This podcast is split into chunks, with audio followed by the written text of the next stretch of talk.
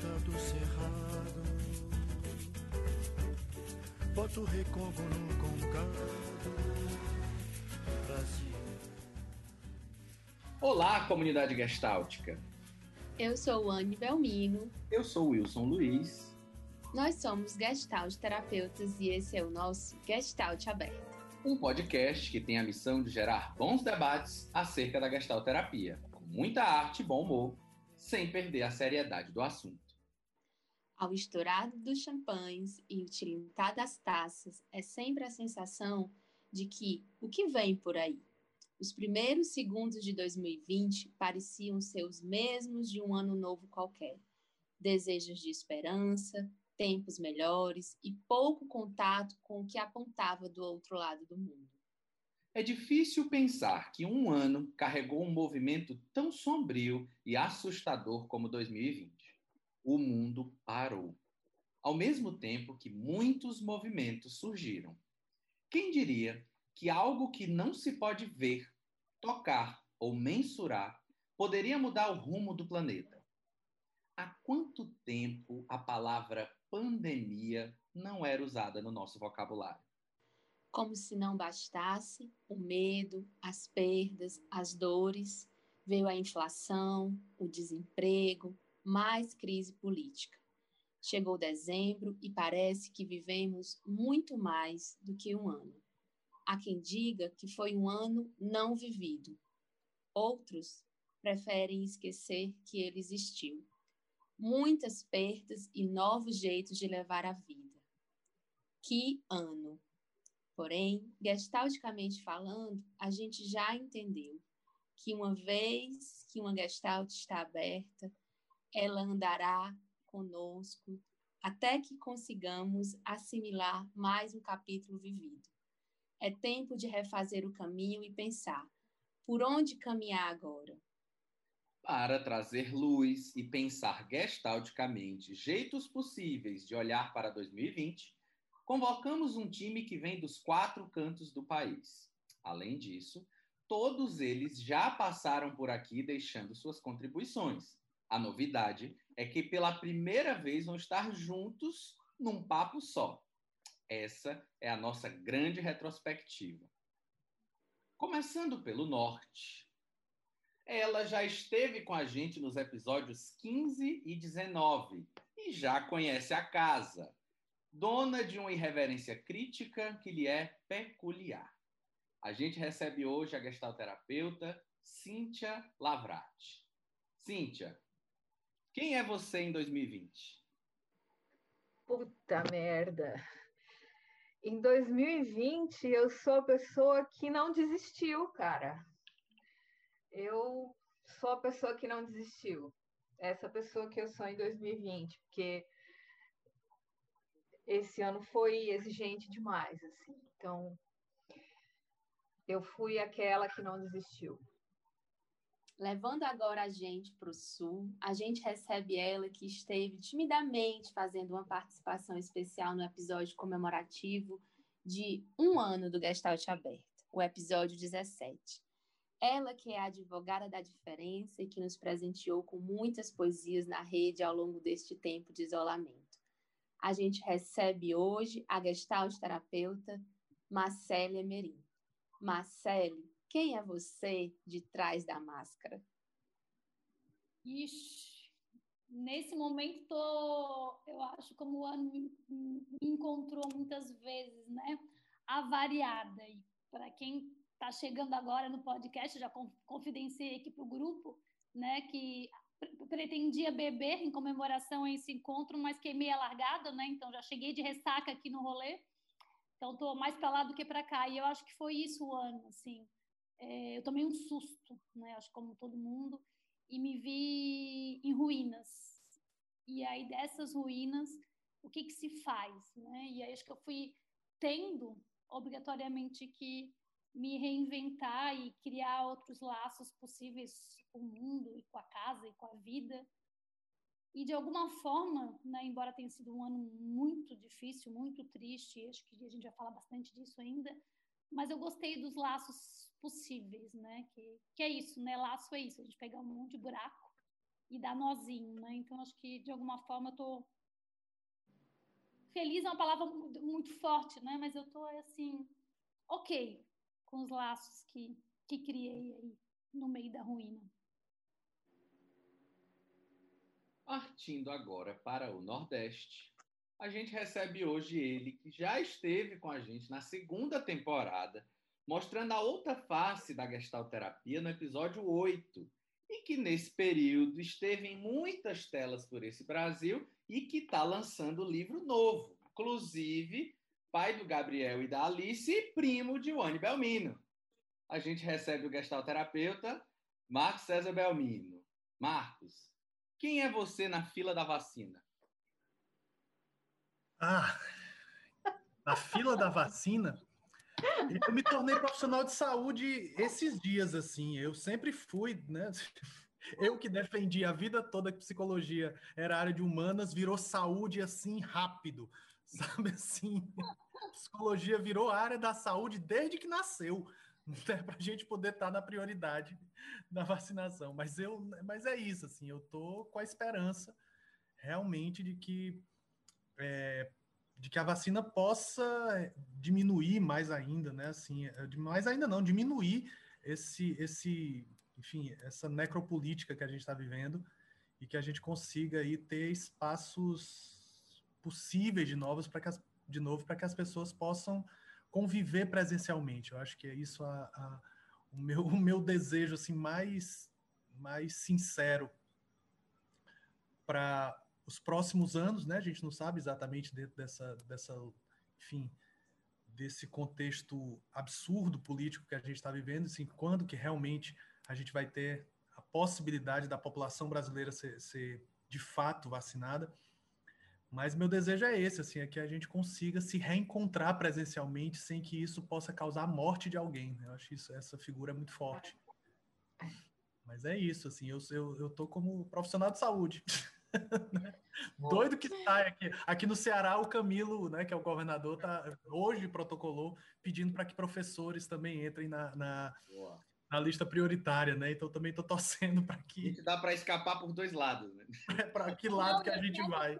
Eu quero que aquela regra da escola valha, né? Menores na frente. Estou torcendo para isso aí.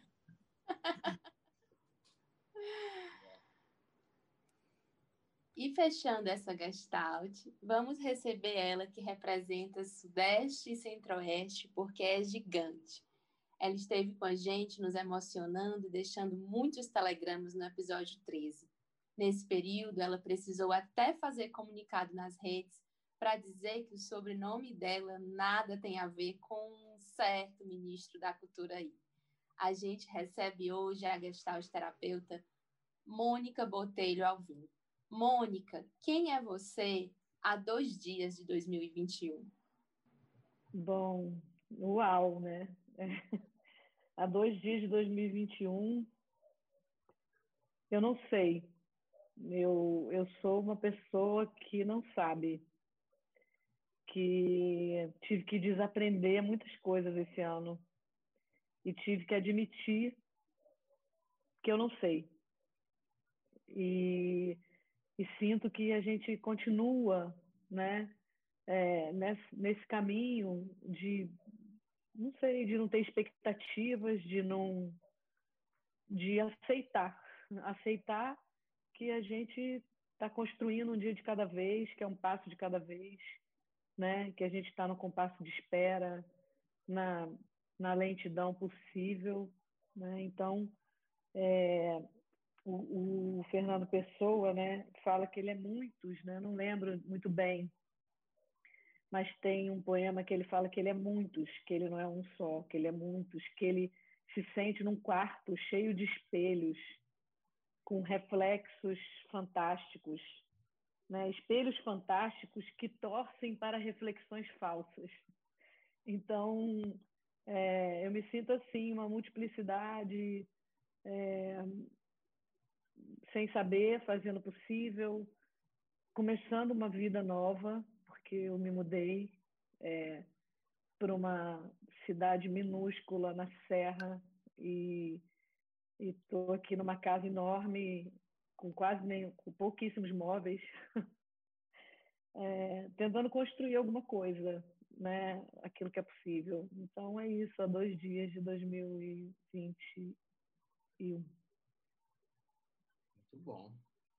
Dentre as coisas que vocês falaram, né, uma das coisas que a gente ouviu mais aqui foi sobre possível, né? E aí eu quero começar e assim usando toda a minha o meu movimento de ser palhaço, né? Porque o palhaço ele não vem para responder, ele vem para perguntar. Então hoje eu não estou aqui para responder nada, só estou para perguntar para os universitários. Então quero fazer uma pergunta bem simples. Como é ser um sobrevivente? Posso pegar aí o, posso pegar aí a bola, porque eu fiquei entre duas palavras entre a que não desistiu e a que sobreviveu, né? Quando quem quem eu sou em 2020, né? E assim, eu acho que sobrevivendo a gente está há muito tempo. O estado de coisas que a gente vive nesse país, nesse mundo, né? A gente está sobrevivendo faz muito tempo. Né? Então, talvez nesse ano eu tenha me dado conta, de fato, assim, do valor que tem não desistir. Não desistir da minha vida, não desistir do meu trabalho, não desistir das minhas crenças, sabe? Das coisas que eu, que eu acredito, né? Porque 2020 exigiu uma... É mais do que uma reinvenção, cara. 2020 exigiu, assim, que a gente conseguisse... É, jogar e arregimentar, né, num movimento quase instantâneo, um monte de coisas que a gente achava, estou falando de mim, né, um monte de coisas que eu achava que sabia e arregimentar um monte de coisas que eu achava que eu não sabia para a coisa conseguir fluir. E foi muito, muito duro, mas também muito importante é, aprender que para eu não desistir de fato e parar de sobreviver e viver, eu tenho que abandonar um monte de coisa, um monte, um monte, um monte. Eu acho que 2020 foi o ano assim que esclareceu.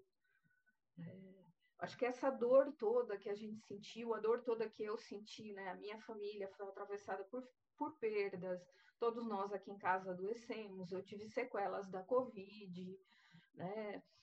ciclone bomba, todas as coisas que podiam, ela se, se né, um apendicite no meio dessa porra toda dessa pandemia. E aí, assim, cara, se a gente não, se eu, né, se eu não abandonar o, o habitual que, que só sobrevive e não virar a velha das plantas, a pessoa que liga o botão do dane-se, né? A pessoa que assume mesmo, que chora, a sensibilidade, né? De assumir que não tem nada mais importante do que as quatro pessoas que estão ali passando essa porta. Então, assim, 2020 esclareceu muito que, que tipo de vida eu estava vivendo e que tipo de vida eu quero viver daqui para frente. Eu não sei se eu vou conseguir, eu não sei que, se quando passar a agudez de toda essa indignação, de todo esse medo, de todo esse susto, eu vou conseguir manter a fidelidade que hoje eu tenho com esse entendimento que eu construí em 2020. Mas, assim, definitivamente eu não quero mais sobreviver. E eu quero, de alguma forma, me comprometer com viver. Né? Viver, assim, ver as minhas plantas é, plantar e ver florir e ver florir as coisas que são importantes para mim, os meus, os meus amigos, o meu trabalho, as coisas que são. É, eu quero manter a lucidez. Esse ano eu namorei com a loucura assim muito, muito de perto, assim, com a insanidade muito de perto, né? E aí é, todo esse turbilhão de coisas assim abre, né? Uma lucidez. Acho que é uma lucidez perigosa, como diz a Clarice Lispector, quando ela fala de que me serve essa lucidez para viver os dias, né? E eu espero manter essa lucidez para viver os meus dias e não só sobreviver aos meus dias. É, eu pego o gancho da Cíntia, né, assim, muito forte isso que ela fala, porque tem, é, é muito essa essa sensação mesmo que atravessa a gente, né, assim, e eu me vejo muito representado com essa coisa da lucidez, do, do da necessidade de mudança de, um, de uma lógica, né, assim, é, eu acho que a gente, a gente teve de tudo, né, durante esse ano, assim, é, desde as perspectivas mais otimistas, né, assim, de que o, o, vírus comunista ia finalmente mudar o nosso padrão de consumo e as pessoas iam finalmente entender que são solidárias e que no fundo o que a gente está vendo são as coisas voltando cada vez mais para uma normalidade, que é a normalidade de que se é um grupo específico que está morrendo, tá tudo bem, né? Quando era um grupo, digamos assim, de elite morrendo, aí era problema. Hoje em dia nem tanto, né? Hoje em dia pode se voltar, estão brigando para voltar, né? Mesmo com o risco de tanta gente. E para mim, esse ano ele, ele, ele, ele realmente ele me abriu muita coisa, sabe assim? Primeiro de um ritmo, né? Que eu vi que eu precisava mudar, ao mesmo tempo, né? Assim, é, eu acho que, que para mim uma coisa que foi forte esse ano é que eu tenho dois trabalhos que eles não, assim, eles foram afetados pela pandemia, é, em algum sentido foram reduzidos, mas eles não foram assim, inviabilizados, né? O que me coloca num lugar de absurdo privilégio, né? Então, assim, eu não, não, eu continuei dando aula, a faculdade que eu, a, o centro universitário que eu trabalho, continuou dando aula, aula remota, né? Eu não tive alteração salarial, né, sendo bem explícito mesmo. Não tive alteração salarial porque eu continuei dando minhas aulas do mesmo jeito. Né? A clínica precisei fechar, é, mas migrei para o atendimento remoto, né? que me deu outras possibilidades de supervisão, inclusive é, para pessoas de outros estados, que isso não era uma, uma realidade que eu vivia assim muito pouco né, antes da pandemia. É, a possibilidade de continuar, né? Assim, acho que todo mundo aqui dando aula informações e a gente podia estar tá, é, em três estados né, no intervalo de 15 minutos né, entre só para levantar e ir na cozinha beber água. Então, isso, isso é um lugar de privilégio muito absurdo perante pessoas que têm que acordar de manhã, pegar um ônibus com risco de vida altíssimo. Né? Assim, e eu me vi muito nessa situação.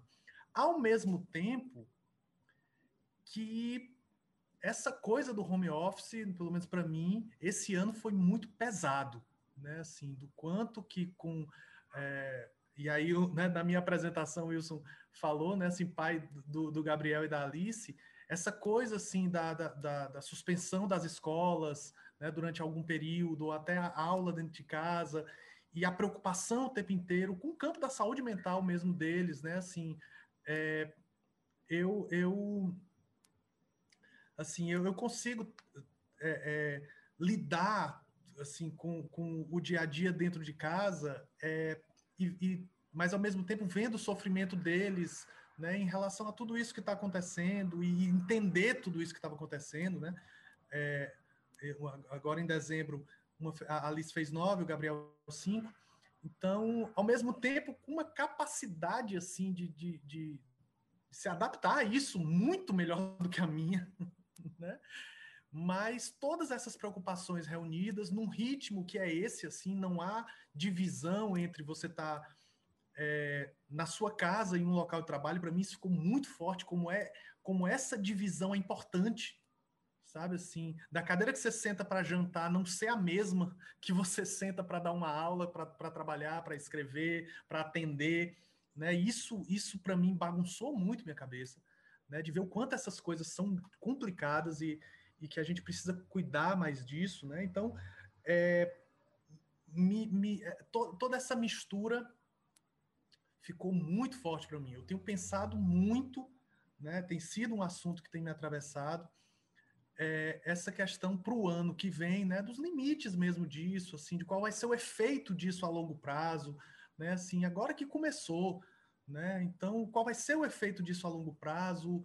É, qual vai ser o efeito disso para a gente na área da educação, para a gente na área da clínica, né? Como é que essas coisas vão se assentar, como a gente diz aqui no Ceará, né? Depois que lá dá uma mexida no, no, no, no na água, né? E depois que a, a, areia vai assentando, né? Como é que essas coisas vão se assentar de um modo de, de, de diferenças? Eu, eu tenho muito medo, não vou mentir para vocês. Eu acho que os efeitos assim, os efeitos agora da pandemia são efeitos que, que geram insegurança, geram medo, principalmente pela situação concreta e real da morte de pessoas queridas.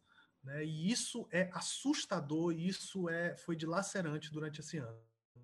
Mas a gente ainda vai enfrentar muitos efeitos uh, disso na educação, de que, olha, deu certo aquele ano, então vamos transformar tudo em EAD agora, do efeito disso na, na na clínica, do efeito disso, enfim, em tudo, em absolutamente tudo, na, nas nossas relações de trabalho, né, nas nossas relações, enfim, todas, né?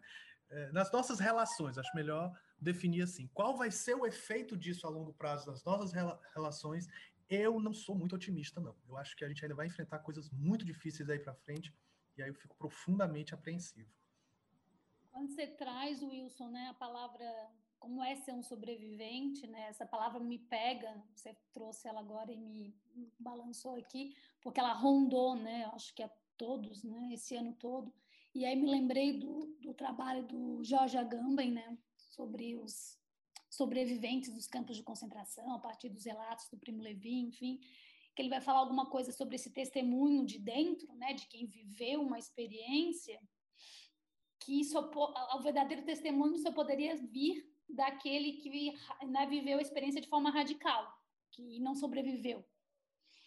E, mas os sobreviventes têm né, a obrigação ética de contar o que for possível, né, também em nome desses que não puderam sobreviver. E penso a gente nesse lugar de privilégio social, profissional, porque todos nós aqui né, tivemos que fazer rearranjo, somos pegos de surpresa, mas seguimos com as nossas aulas, com os nossos cursos, com as nossas, a nossa clínica, né, transformada, atravessada, a casa virou lugar de trabalho, virou tudo, mas a gente está ainda numa posição muito confortável, se é que dá para se usar essa palavra em 2020.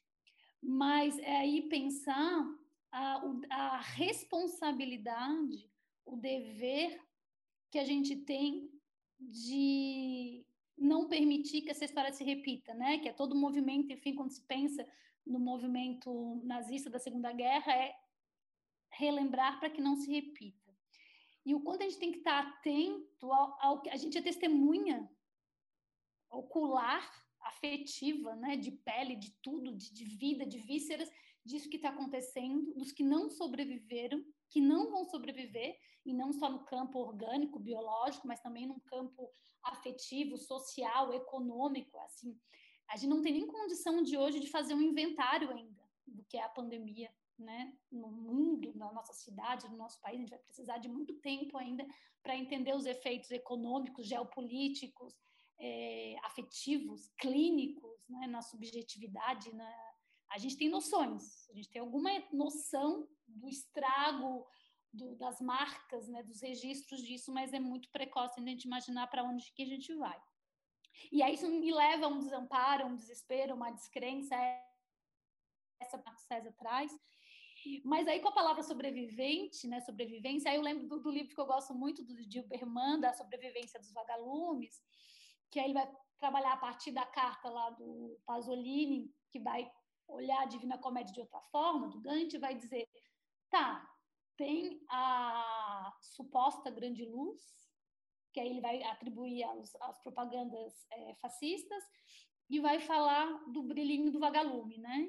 Que insiste, que é errante, que é frágil e está lá.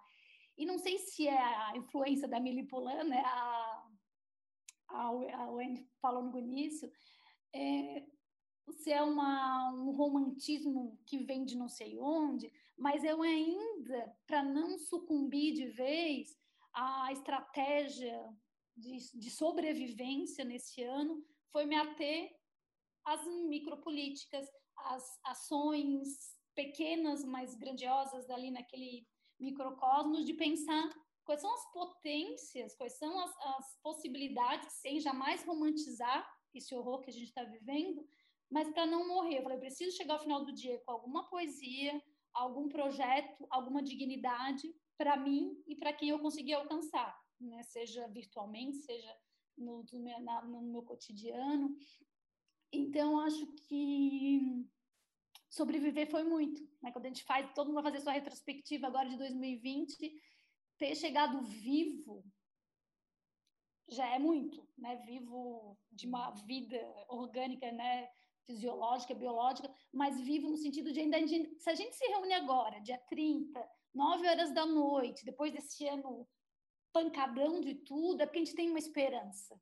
E não uma esperança romântica, uma esperança de ação, de mudanças, de criação, do encontro, né? A gente está aqui porque se gosta, porque acredita em coisas é, parecidas e trabalha em coisas parecidas.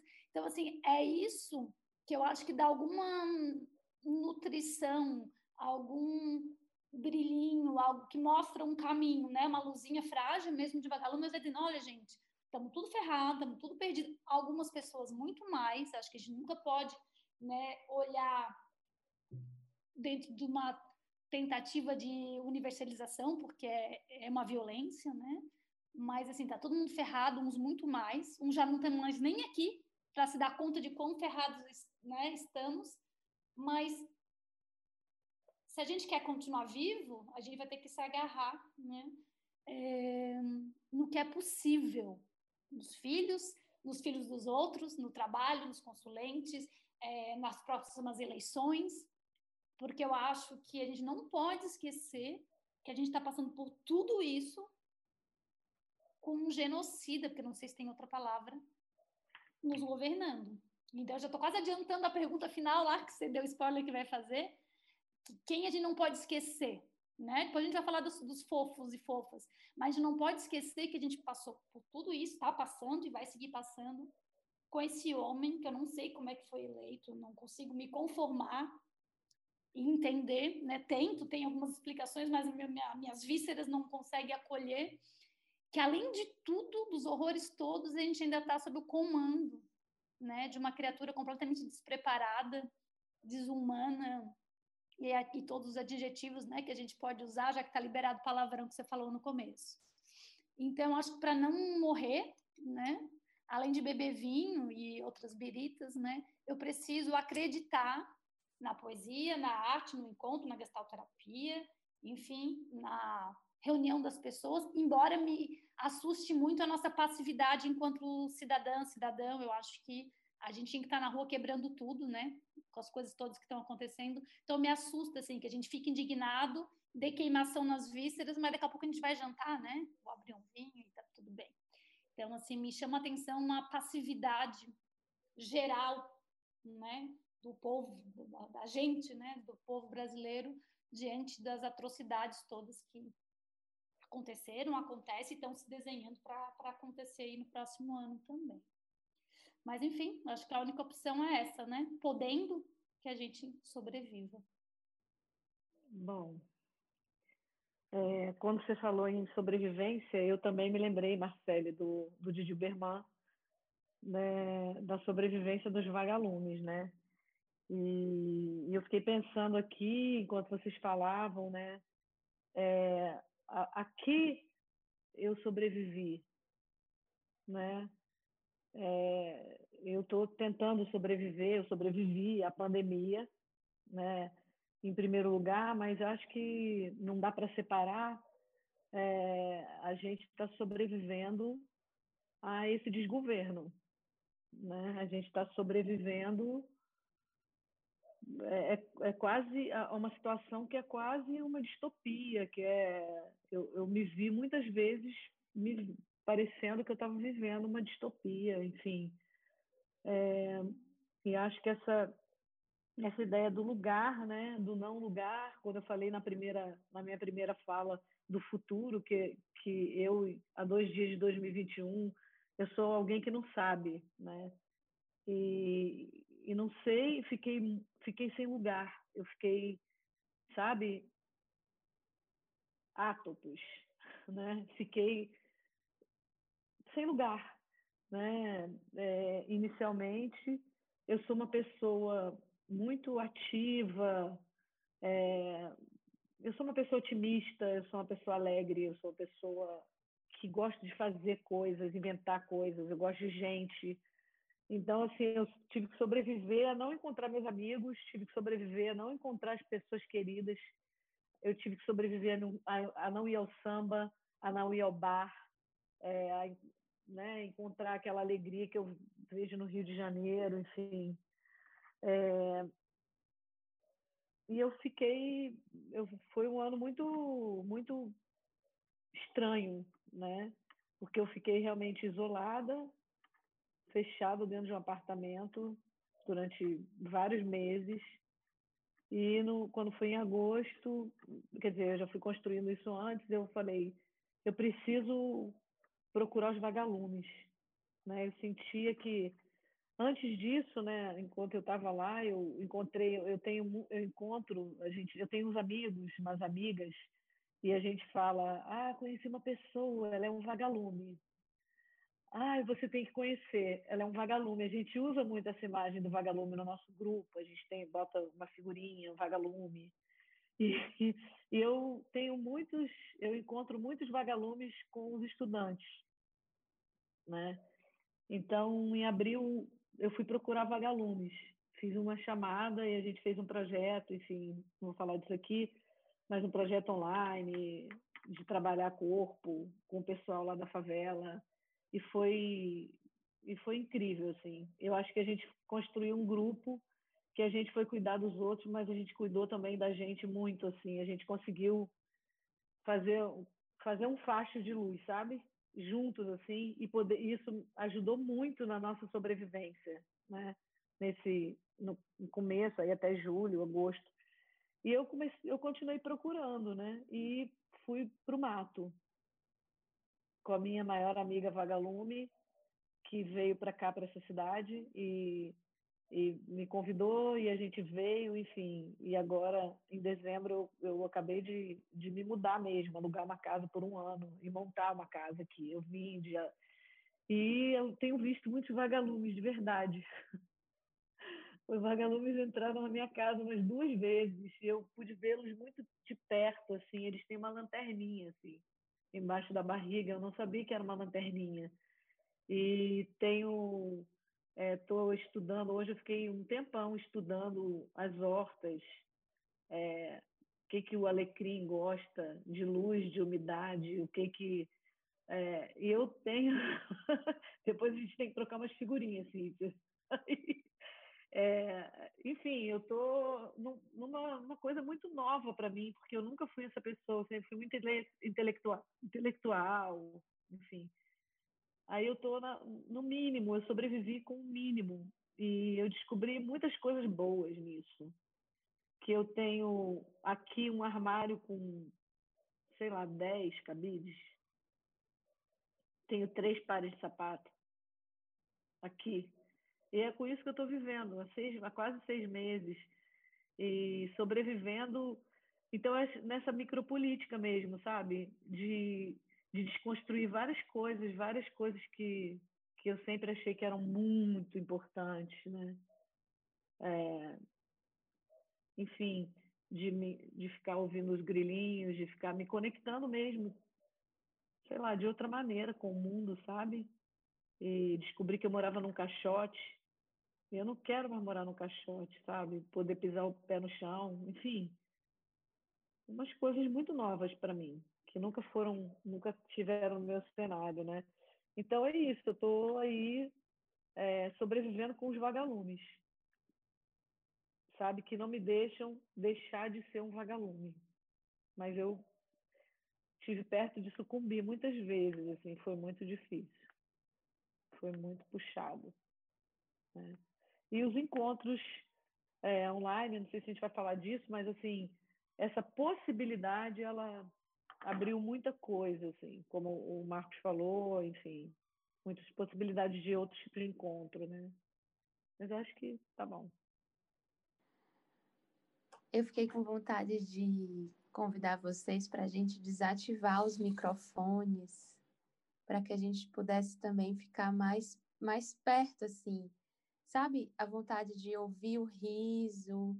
Eu não sei se é uma ideia boa, mas para que a gente pudesse também, assim, acho que se sentir mais juntinho, né? Essa coisa do encontro presencial, né? Onde um interrompe o outro e a coisa vai acontecendo assim. Vocês gostam dessa ideia? Eu não só achei uma boa ideia, como achei revolucionária, né? A gente passou o ano ouvindo, né? Desliguem os microfones. Fecha o microfone, fecha o microfone, fecha a porra do microfone! Eu achei lindo, né? Essa conversa ruidosa, né? Como é a vida. Achei, tô super bem. Sempre me lembra disso. E eu fico aqui, como é dito, fico cuidando do som e começou um vento aqui fazer som, eu fui pro mudo e fiquei, fui deixando e parece que virou uma etiqueta, né? Agora Sim, eu tava super tensa aqui para não abrir o microfone sem querer. Tá liberado é. também o microfone. Agora, olha só, é, isso, né, da tensão, isso que Marcele fala, né, da tensão do microfone. E aí, né, te ouvindo, Marcos, os meninos, né, em algum momento eu chamei os três e disse, caras, olha, me ajudem aí, eu estou trabalhando, né, eu estou fazendo a engrenagem rodar, façam silêncio, papapá. Depois eu digo, cara, que loucura, eu que invadi o meu trabalho, que invadiu o espaço deles, essa é a casa deles, né, então assim, eu que tenho que pedir desculpa para eles, não então, assim, eu tive aula que menina entrou, que cachorro entrou, né? E, e briga, briga no corredor. E, e, essa coisa, assim, né? A vida, ela não tem o dinamismo do quadradinho da tela, né? Não tem, assim, essa... Eu acho que a gente ganhou coisas, eu acho que muitas vezes o que me salvou foi ter podido seguir é, no ofício, tanto na transmissão, né, nas aulas, quanto na clínica, porque a palavra que você falou, Mônica, esse ano, assim, eu não só pensei, né, eu não só senti que eu estava sucumbindo, quanto, assim, eu constituí no corpo interdições muito importantes, né, assim, limites e impossibilidades muito, muito demarcadas na minha carne, assim, né? Então, eu acho que essa polarização entre tudo que a gente conseguiu criativamente reinventar e todas as coisas que a gente teve que impostamente se ajustar, né? Porque não tinha o que fazer, né? Não, todo mundo, eu tinha que continuar trabalhando, eu tinha que continuar pagando contas, eu tinha que continuar fazendo coisas, né? Então, né? A gente não pode se distanciar desse recorte aí do quanto a gente viveu isso de maneira privilegiada, e quando eu falo a gente, eu estou nos, nos incluindo os seis. Né? Ninguém aqui passou fome, ninguém aqui ficou ao relento, ninguém foi despejado da casa, teve que morar na casa de uma outra pessoa da família porque não tinha condição de seguir pagando um aluguel, um financiamento, um seja lá o que for. Então, sim, é uma condição de privilégio mas isso não exclui o quanto de dor, de sofrimento. Eu senti medo muitas vezes, né? Eu senti muitas vezes medo esse ano, um medo que era muito distante de mim, assim. Né? Medo de contaminar minha família, medo de ser contaminada, medo de perder meus pais, né? Medo de que virasse um motim geral, né? Quando você fala, Marcele, de quanto a gente se indigna e vai jantar e abre o vinho depois, né? Ao mesmo tempo que eu tenho medo também de onde uma indignação que não tem a reflexão também pode nos levar, né? A história dos papéis higiênicos nos Estados Unidos, em algum nível, dão um semblante de que uma indignação sem reflexão crítica é massa de manobra.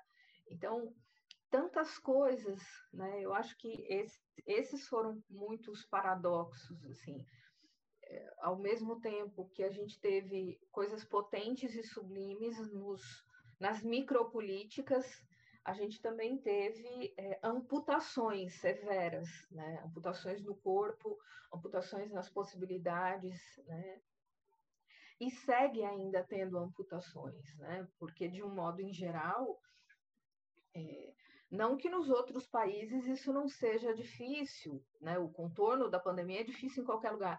Mas, cara, é, com Bolsonaro, é, isso assume alguns, algumas matizes que chegam.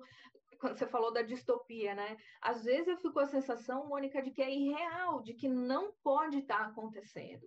Assim, não é possível a gente ter tido um tanto de feminicídio no Natal e o cara falar que quer o raio-x da mandíbula da Dilma. Cara, não é possível, essa pessoa não existe. Não, ela existe. Ela existe e está fazendo chacota de todos nós. Né? Mesmo de quem não se sente chacotado, mesmo que a pessoa não consiga alcançar que ela está dentro de um escárnio, ela está. Então, assim, é muita. Eu acho que esse ano é muito, tudo é muito, assim, intensidades, né? Intensidades na luta, intensidades na indignação, intensidades na dor, intensidades na esperança, intensidade nos vagalumes, né? Assim, Marcela e Mônica falam dos vagalumes, eu curto demais as estrelas, né? E assim, de olhar para cima e, e sacar que tem uma luz lá. E às vezes ela nem existe mais, né? Aquela estrela já, ela já se desintegrou, ela já não existe mais, mas ela deixa uma luz, né? Segue mantendo uma luz que a gente olha e em algum lugar acredita que, né? que tem clarão, que tem que tem brilho, que tem esperança. Pensando, né? Acho que a gente vai falar muito do coiso ainda, né? Infelizmente é, pensar que esse homem fez uma homenagem a um torturador, um homem eleito, né, democraticamente, dentro da casa, né, do povo, que é o Congresso, faz uma homenagem a um torturador e nada acontece, né? Acho que isso já diz muito do que do que viria depois da nossa surpresa, né? Mas ainda assim, a gente está sempre num pesadelo que não acorda, aqueles pesadelos que a gente não acorda nunca, né? Que a gente faz força para acordar e não acorda. Mas aí, querendo pegar o começo da fala da Cíntia e do que o Marcos fala, da Alice, do Gabriel, enfim, uma coisa que eu acho que foi interessante para a clínica, com a pandemia e com os atendimentos online dentro da casa da gente, é que não existe asepsia né, possível na clínica. A clínica é encontro, é dupla contaminação, e nós, gestalterapeutas, vamos defender isso sempre, né? É a partir do furo ali, do ponto do encontro, que a, que a coisa vai se dando. Eu acho que se, se alguma fantasia nossa, ou dos pacientes, dos clientes, dos consulentes, ou sei lá, na, história da coisa, de que existia uma impessoalidade, de que existia uma fadinha cintilante que era o terapeuta, que sabia os caminhos das pedras, né? Isso caiu por terra de forma contundente com a vulnerabilidade que a gente se colocou, né? Atendendo em casa, já começando com aquela, né? Você está me ouvindo? Essa pergunta é muito profunda porque diz uma questão funcional ali, operacional, mas de tudo, né? De quanto a gente tem dúvida, de quanto a gente chega no outro. Então, já nos coloca como terapeutas nesse lugar muito vulnerável, com o interfone que toca, com o cachorro que late, com a obra, né? Eu fiz, atendi muita gente com obras no prédio, meu prédio tem uma, uma um problema de vazamento estrutural, então eu não tenho o que fazer, né? Não, eram obras emergenciais. Então, isso diz de um lugar do, do humano, do precário, que eu acho que é muito interessante o processo terapêutico. Porque daí, para a transferência, para a fantasia, para o lugar lá, enfim, que o terapeuta pode ser colocado, a humanidade está marcada ali, tem um registro que eu acho muito é, interessante, assim, pensar da gente trabalhando a partir desse lugar do vulnerável também. E uma coisa que me chamou muita atenção é, muitas vezes os pacientes, consulentes, enfim, os clientes, como a gente queira chamar, eles perguntam, né, você está bem, tudo bem, no começo da sessão presencial, muitas vezes para um expediente social, para dar um alívio ali, a neurose tomar um ar, tomar um fôlego. Mas agora, essa pergunta que muitas vezes é retórica, eu senti aqui nessa relação pandêmica, é, online, remota, era uma pergunta real: como é que você está? Uhum. Tanto que a gente respondia, uma pergunta que a gente não costuma responder, né? Que a gente fala, ah, tudo bem, segue, e você, né? E vai para a pontuação, para a provocação, enfim. Era uma questão genuína, uma preocupação genuína de humanos que estão compartilhando o mesmo momento histórico fortíssimo, né? A gente vai lembrar daqui gerações. Então, eu acho que isso trouxe um outro lugar para a clínica, que para a gente que é gestalterapeuta, que investe, que não, não teme né, a contra-transferência, as contaminações, as interrupções, as, os imbricamentos. Então, eu acho que foi muito legal, porque se a gente ainda tinha alguma fantasia, ou se alguém ainda tinha uma fantasia de que o terapeuta era um, um serzinho assim, sem vísceras, né? E sem filho, e sem sei lá o quê, sem obra no pré, alguém que não se alimentava, que não é, caiu por terra. E acho que isso é muito interessante. Assim, acho que é. também, de novo, só no futuro a gente vai poder avaliar o que foi para a gestalterapia essa imersão né, pandêmica coletiva e remota e tudo que vai derivar a partir daí. É, eu acho que isso, é, isso que você está falando é muito interessante, Marcele, porque eu acho que a gente borrou mesmo muitas fronteiras, sabe? É, que a gente tinha, é, borrou completamente. E é, não só do ponto de vista do, do, cliente, né? mas do ponto de vista da gente também. Porque, mas porque é inédito que a gente estivesse vivendo o mesmo sofrimento tudo entre aspas, né? Porque uhum. é um podcast, então eu estou fazendo assim com os dedinhos. entre aspas, mas a gente pela primeira vez estava vivendo um fenômeno coletivamente, um sofrimento coletivo. E para mim foi muito diferente, né? Eu estava retomando a clínica, que eu me aposentei, né, da universidade, então pude retomar a clínica, é, e, então retomar a clínica nesse movimento todo de mudança, né? E, e no trabalho que eu falei, que, eu, que a gente fez online, em grupo, um trabalho de corpo, isso foi muito interessante, isso que você está falando, né? Porque era um trabalho com grupos diversos de pessoas, é, enfim, da favela ou da periferia, e os estudantes e a gente. E era um encontro muito assim, ó, muito, muito assim, e não tinha muito quem era o terapeuta, que a gente estava conduzindo lá os exercícios e tal, mas era, a gente também estava fazendo e a gente também estava craquelado, sabe? E, e nossa, isso foi muito muito importante, assim, foi muito de, de enxergar e para os alunos de formação isso foi muito legal também. A gente discutiu bastante essa questão toda, né, da horizontalidade e tal e dessa quebra, né, desse cubo branco, né? Se a gente for para o campo da arte, assim, borrando essa fronteira, a gente quebrou o cubo branco, né? E fomos para o espaço da rua, para o espaço né, do mundo e tal. E, e sim, eu acho que, que para nós, gestalt terapeutas, eu acho que isso não é tanto uma grande novidade, assim, não vou generalizar, mas né, tende, não, é, mas eu vi vários depoimentos, podcasts, debates, lives com psicanalistas também, e isso, isso né, revolucionou muito outros, outras abordagens também. Acho que foi geral, assim. Só uma, uma curiosidade. Quando teve ciclone bomba lá em Santa Catarina, que eu estava na casa dos meus pais, eu fiquei quase quatro meses lá, eu, Alan e as crianças, eu estava atendendo e começou a destelhar a casa, a voar e a cair as coisas e um barulho, um estrondo e eu aqui. Aí a minha cliente ela disse, ó, é, assim, é, vamos, vamos parar para você se cuidar aí. Depois você só me manda uma mensagem como é que ficou, tá bem?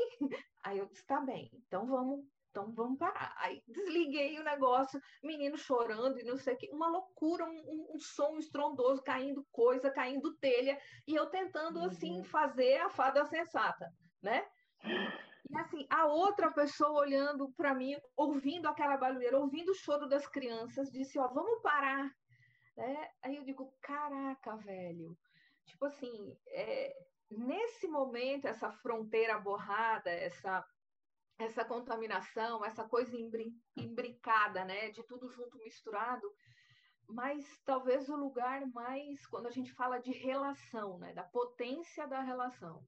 Talvez eu nunca tenha vivido de forma tão intensa estar assim como você fez com a mão, Mônica, né? Essa horizontalidade, assim, os meninos, os universitários, vocês, professores estavam conduzindo, né? A população das pessoas que estavam os usuários daquele trabalho e tudo.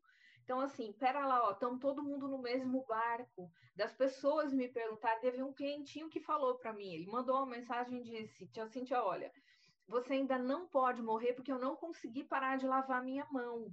né? Ele fez um movimento muito importante, assim, de toque. Você não pode morrer, porque eu ainda não consegui parar de lavar minha mão. Você não vai morrer agora, né? Minha mãe disse que você se internou. Eu disse, não, não vou. Dessa vez não vou, não. É só uma apendicite e já estou em casa. Ah, tá. E isso né, não era um expediente social. Ele queria saber mesmo se ele ainda ia poder contar comigo. Uhum. Ele estava, de fato, preocupado. É, claro que com as coisas dele, mas me incluindo ali naquele universo né, de um outro jeito, completamente diferente. Eu acho que quando vocês falam, né, assim, eu vou muito para a palavra cuidado, né? O quanto que a gente pode ainda cuidar do outro quando nós mesmos estamos aterrorizados, quando nós mesmos estamos precisando de cuidado, né? E eu acho que aí mora um, uma potência também de, de encontrar essa força interna e esse ajustamento dentro de um cenário, né, de tanto negacionismo, né, de tantas indefinições que a gente ainda vive, né, e que já vivíamos, porque é, vocês falaram, né, acho que Marcelo e Cíntia falaram que a gente já a gente já estava muito vulnerável com esse desgoverno, a gente já estava muito atormentado com o excesso da tecnologia. Só que a pandemia escancarou tudo, né? Escancarou a desigualdade, escancarou o medo, escancarou o cansaço, as crises de enxaqueca aumentaram, né? O, o corpo chamou a atenção, né? A nossa casa virou tudo ao mesmo tempo, nós perdemos essa, esse lugar de trabalho, esse lugar de descanso. É, eu estava vendo um texto da Eliane, Eliane Brum, que ela fala né, desse fenômeno da tecnologia que nos chega muita coisa quando a gente e não nos perguntam se a gente quer, né? O excesso de compartilhamento é, acaba sendo algo que não se fazia em, em outros tempos. Então, o que é que é potência e o que é que é, é cegueira, né? É, e outra, né? Lembro, falo disso agora e lembro de um outro, de algumas coisas que eu fui vendo nessa pandemia. É, sobre né, o Chomsky falando sobre esse poder da mídia, da manipulação. Então a gente está tá muito assim, está tudo muito solto, né? Eu acho que de alguma forma a gente nutre uma esperança de uma mudança, mas a gente não sabe se essa mudança de fato ela aponta, né, para um horizonte mais saudável, de mais consciência, então, eu fiquei pensando né, desse lugar de gestalt terapeutas né, contemporâneos que vivemos tudo isso, como que a gente pode colaborar é, para essa, essa reflexão, para essa... Acho que Mônica falou outro dia, né, que reflexão é olhar para trás, né? Estou me lembrando disso agora, então quero mudar a palavra para essa ampliação do nosso olhar, mas de um olhar mais presentificado, assim, de um olhar mais humano, se eu puder dizer isso, se não for se não for redundante, né? Eu penso que eu acho que esse, na verdade, é o é, né, o nosso grande desafio sempre, né? Tem um, um texto bem legal, não lembro agora exatamente qual é o, o nome do livro, mas eu, eu acho já aqui, é, da, da Espanholob, né, que ela vai falar justamente dessas diferenças, da, sei lá, desde a década de 50, 60, 70, 80, da, da mudança de, de, quem que nos procura na clínica, né? Quem é o cliente? Qual é a demanda, né? A gente teve ali um momento, uh, enfim, muito vinculado, né? A gestalterapia nasce ali, no, digamos assim, na, com todo o fervor da década de 50 e 60, né, os anos 90 trouxeram uma nova configuração radicalmente diferente, desde os anos 80 ali muitas coisas dos chamados transtornos de personalidade sendo discutidos. Anos 2000 começa uma nova configuração radicalmente diferente e, e em cima de uma aceleração também muito grande, né? É, hoje, por pura, assim, um humorista falando disso mais cedo, né? De como ligar para alguém hoje em dia é invasivo, né? É, é ou seja, telefonar para uma pessoa, você já, meu Deus, alguém morreu, né? Porque você manda mensagem no WhatsApp. E o WhatsApp é uma invenção absurdamente recente, né? Então, a sei lá, oito, nove anos atrás não se tinha isso, né? Assim, com essa com essa força que se tem hoje em dia. Então é uma aceleração que modifica radicalmente a maneira como nos relacionamos.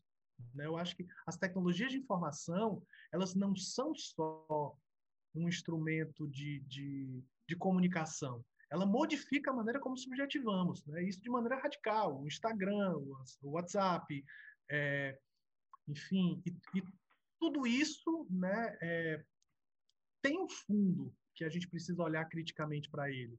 Né? Assim, eu gosto muito né, do, do, do trabalho do Dardot e do Laval sobre uh, essa subjetividade neoliberal. Né? Assim, o que é esse novo modelo de subjetivação que a gente produz, que tem a ver com a competitividade, tem a ver com individualismo, tem a ver com, com transformar, talvez radicalizar esse lugar de transformar a vida em um lugar econômico que, enfim, também é um dos modos que a gente está discutindo aqui. Isso ficou escancarado politicamente quando, né, no começo da pandemia, o, o, o discurso né, do Bolsonaro tinha a ver com isso, como que eu salvo a economia, mesmo que isso coloque, é, que isso mate mesmo pessoas. Que as pessoas morram. Né? Então, mesmo pessoas morram, né?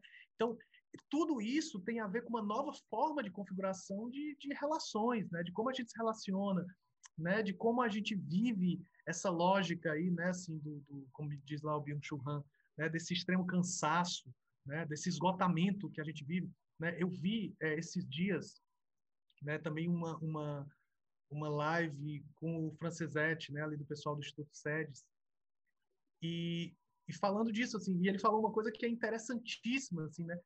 que a gente dorme cada vez menos e tem cada vez mais a sensação de que está sem tempo. Uhum. Né? Então, a gente tem mais instrumentos de aceleração do trabalho, de aceleração da comunicação, a gente chega mais rápido nos cantos, a gente faz tudo mais rápido, dorme menos e a gente ainda tem uma sensação constante de que precisava que o dia tivesse o dobro de horas. Né? Então, tudo isso não pode ser separado. Isso não está separado. Os grupos do WhatsApp não estão separados disso, as lives não estão separadas disso. Né? É, a urgência do, do, de reinvenções, às vezes, em relação ao campo do trabalho e coisas do tipo, não pode ser pensado separado disso. E, e, e eu acho que a gente está o tempo inteiro articulado com essa questão. Né? É, é, no fundo, acho que o que eu quero trazer é isso desde, desde a fundação da Gestalt terapia, talvez uma das coisas mais bonitas que a nossa abordagem sempre teve, foi essa inseparabilidade da demanda clínica do campo político. Né? Porque político tem a ver com isso, com relações. Uhum. Como nos configuramos em relações e como que essa configuração de relações gera uma série de sofrimentos. As pessoas chegam no consultório com essas demandas. Né? Agora, tenho medo de andar na rua depois do discurso do presidente lá. Quando, quando, quando o presidente começa a falar sobre questões homofóbicas, eu agora começo a ter medo de pisar no meio da rua, porque piora a situação de eu ser espancado. Né? É, quando se autoriza o discurso do feminicídio, isso, isso gera mais sofrimento. Né? Uhum. Quer, tu quer falar, Maria? Eu quero, é porque, então, é, eu enfim, eu corroboro assim tudo isso que você está dizendo, né? E eu tenho uma questão, sabe, Marcos, porque a gente fica dizendo que a gestalt terapia ela é política, que a gestalt é política, que desde a fundação a gestalt é política. Eu falo isso também. É, enfim, o, o, o, social não é uma, uma, coisa a mais, não é um contexto, ele é intrínseco, está lá no PHG, ele é intrínseco às formas como vivemos. Eu falo isso tudo quanto é curso que eu dou é, mas eu te pergunto, a clínica que a gente está fazendo não faz jus a isso, a gente assim, de um modo geral, né?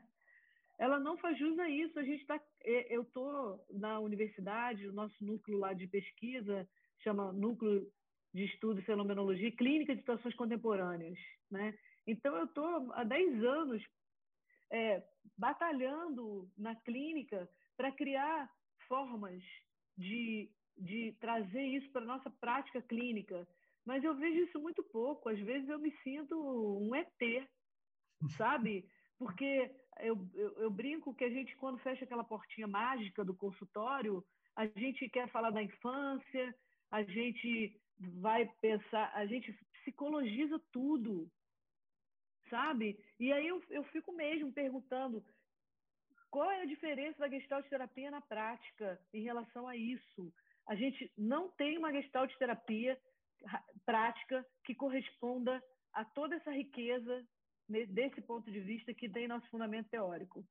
É, a gente eu... não tem. A gente está lá no, no consultório, é, privilegiando os aspectos psicológicos e, e, como é que a gente traz, entende? Como é que, como é que a gente traz isso para a vida? Eu tenho experimentado coisas, né? É, mas eu sinto que não é bem uma técnica que a gente tem que ter, sabe? Eu acho que é mais que isso. E, e enfim, é, depois eu quero falar uma outra coisa, mas só para não tomar o tempo, para a gente continuar o diálogo. É, eu, eu, eu, eu acho, é, é, essa eu acho que é, é uma questão fundamental, sabe, Mônica? Assim, isso desde o nosso campo da graduação, né? Me preocupa muito isso na graduação, porque na graduação talvez isso fique muito escancarado na coisa do, do pessoal da psicologia social e o pessoal da psicologia clínica, que é uma coisa que há anos se tenta superar, mas que ainda existe. Né? Não, não adianta a gente querer agora dizer que não existe, porque existe. Né? E, e, e como garantir de fato, né? isso que tu colocaste, eu acho fundamental, porque é, é, assim, me toca profundamente, sabe? Assim, nisso de como a gente transforma isso em ação, né? em, em, em campo clínico, de como desenvolver isso. A, a, o que me vem, né? eu acho que tem um primeiro passo, que eu acho muito importante, pelo menos assim, talvez ingênuo, mas que eu acho muito importante, ingênuo entre aspas, né? Mas que é desenvolver essa discussão de criticidade dentro dos espaços de formação, uhum. né? É, a, a, gente precisa é, problematizar genuinamente o que, é que significa ouvir os diversos tipos de sofrimento e reconhecer essas diferentes dinâmicas justamente para que a pessoa não entre nessa lógica da psicologização. E isso nos nossos cursos de formação, mas também na graduação, que isso seja de fato problematizado, não como uma exceção, né? Que, que eu acho que a gente ainda vive muito, pelo menos falando por mim, né? É, ainda, ainda sinto muito esse lugar de falando, olha, mas, por exemplo, na vivência, é, sei lá, assim, na vivência uh, da mulher negra, acontece assim, mas isso não pode ser uma exceção, isso tem que estar dentro do nosso discurso, né? É, de, de absolutamente tudo, né? uhum. né? Então, eu estou aqui, no começo estava brincando com o Wilson, né? Eu estou aqui no interior do Ceará e tem especificidade do interior do Ceará que o, a psicologia do desenvolvimento, né? Uhum. Escrita lá pelos ingleses, né? Não, não é. fala da nossa realidade aqui no interior do Ceará, né? do que, que significa uh, o lugar de, de por exemplo, uh, aqui a gente está quase no, no, no miolo né? que, que junta Paraíba, Pernambuco, Ceará, Piauí. Né? Então, esse lugar do macho, a figura do macho, que na nossa região é muito forte. Né? E, e como que isso constrói as nossas formas de identidade de gênero, isso precisa ser profundamente problematizado e levado a cabo, e aí eu acho que esse é o ponto, né? Levado a cabo isso para que a gente consiga desenvolver um outro tipo de atitude de escuta clínica, para que a gente não jogue tudo fora, né? Eu acho que, acho que é, pelo que eu senti, tem muito a ver com a preocupação. Eu tô aqui Cíntia, me coisando. Você está quase morrendo ali. É, eu tô aqui me coisando né? Ela já levantou o dedinho, já se bagunçou. É. Já me bati, já me sacudi, mas, gente, olha, assim, vou fazer desde a meia-culpa até o lugar do esclarecimento. Pô, como, como diretora de instituto formador, eu estou pensando na revisão das matrizes curriculares dos cursos há muito pouco tempo a gente tem, né? A gente, a gente a psicologia, a gente, a gente a gestalt terapia, a gente o CCGT, a gente, nós, eu na minha formação como, como psicóloga há vinte e tantos anos atrás, existe uma delimitação fronteiriça como se o nosso objeto de trabalho fosse a psique É. E aí é que caga tudo a partir do que vem adiante, porque a gente tem uma, uma tradição aonde a ciência psicológica ela surge dicotomizada.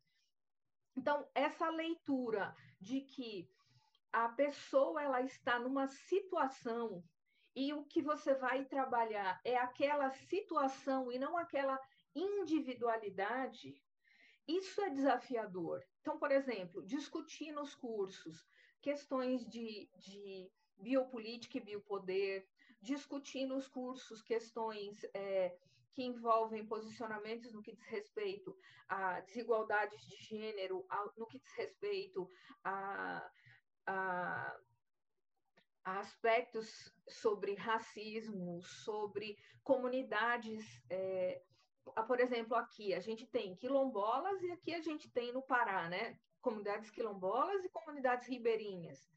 Porque, por exemplo, isso que você falou, né? Nós estamos aqui ó, no miolinho, numa junção onde as pessoas se chamam de macho, né?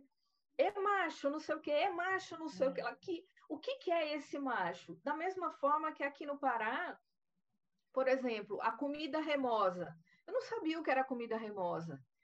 E quando eu saí da maternidade, eu saí da maternidade com um papel escrito pelo obstetra, que eu tinha que lá as orientações depois né, do, do parto e evitar comida remosa. Cara, o que é comida remosa? E comer o diabo da comida remosa diante da minha sogra era assim, um sacrilégio, eu ia morrer. O que, então, que é comida remosa? Então, aí, ó, comida remosa é camarão, carne de porco, embutidos, são comidas comida potencialmente inflama. inflamatórias. Potencialmente ah, inflamatórias. Peixe de, de pele. Aqui Oi? É letra ah. Aqui é reimoso. É, aqui no Ceará é reimoso. Reimoso. Então, aqui é remoso. E o remoso é usado para um monte de coisa. Tipo assim, o cara que faz um monte de filho. Ih, toma cuidado que ele é remoso, né? Tal pessoa é remosa. Ixi, aquela pessoa é difícil. Mas são coisas que falam desse lugar. Que falam de como as pessoas daqui se relacionam entre si.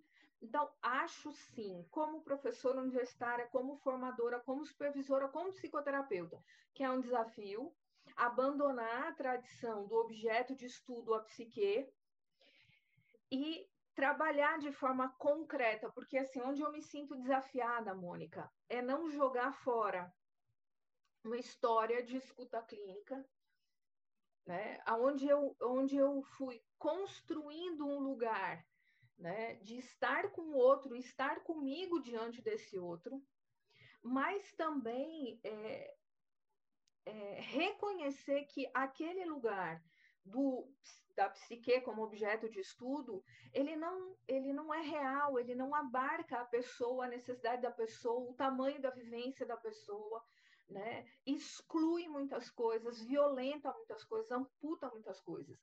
Então, a gente tem tentado sempre ajudar os nossos alunos a sedimentar essas reflexões, pensar numa, numa clínica que realmente não seja é, abrir as portas da, da, esperança e usar o pelim-pim-pim mágico da resolução dos traumas da infância para quando a pessoa sair, ela sair transformada, reconfigurada, elaborada e sem nenhum problema. Né? Então, eu acho que tem sido, né, nas formações hoje, existiram, acho que a pandemia também é, tornou isso mais visível, né, essa pauta de falar de gestalt terapia e política, de sair de um lugar mais assim como um jargão, ah, porque a gestalt terapia é um ato político. Sim, por é. quê? Por que, que, é um ato político? É um ato político a partir de que lugar? O que, que de fato a gente faz que honra esse ato político ali na escuta, na intervenção diante do outro, diante de si? Né? Porque se eu acredito que a pessoa tem lá um transtorno de personalidade, que ela constituiu não sei aonde, não sei o que ela. e tem que chegar lá, né? naquele contexto, e aí eu tiro completamente né? Onde nós estamos, em que país nós estamos, com que presidente nós estamos, que gestão política a gente está vivendo, o que, que nós estamos vivendo nas eleições dos nossos municípios. Se acirrou de novo a divisão, essa loucura toda. E isso vai, isso está na clínica. Né? Isso está na clínica. Então, acho desafiador a gente construir algo que seja mais do que essa fala bonita. Né? Em muitos lugares a gente vê a gestalt terapia política e, e, às vezes, esse meu incômodo, eu acho que é muito parecido com isso que você trouxe, Mônica, que eu acho que não é diferente do que Marcos pensa, a Marcele também, o Iwane, mas essa coisa, assim, de que não pode ser só um, um slogan tipo figura fundo, todo é. parte, contato awareness, gestalt terapia é um ato político. É isso. Esse é o compromisso, né? É, e a, acho que é a grande responsabilidade do gestalt terapeuta contemporâneo brasileiro, pandêmico e pós-pandêmico, e vivendo uma era Bolsonaro e uma, um projeto neoliberal e um projeto né, necropolítico, né?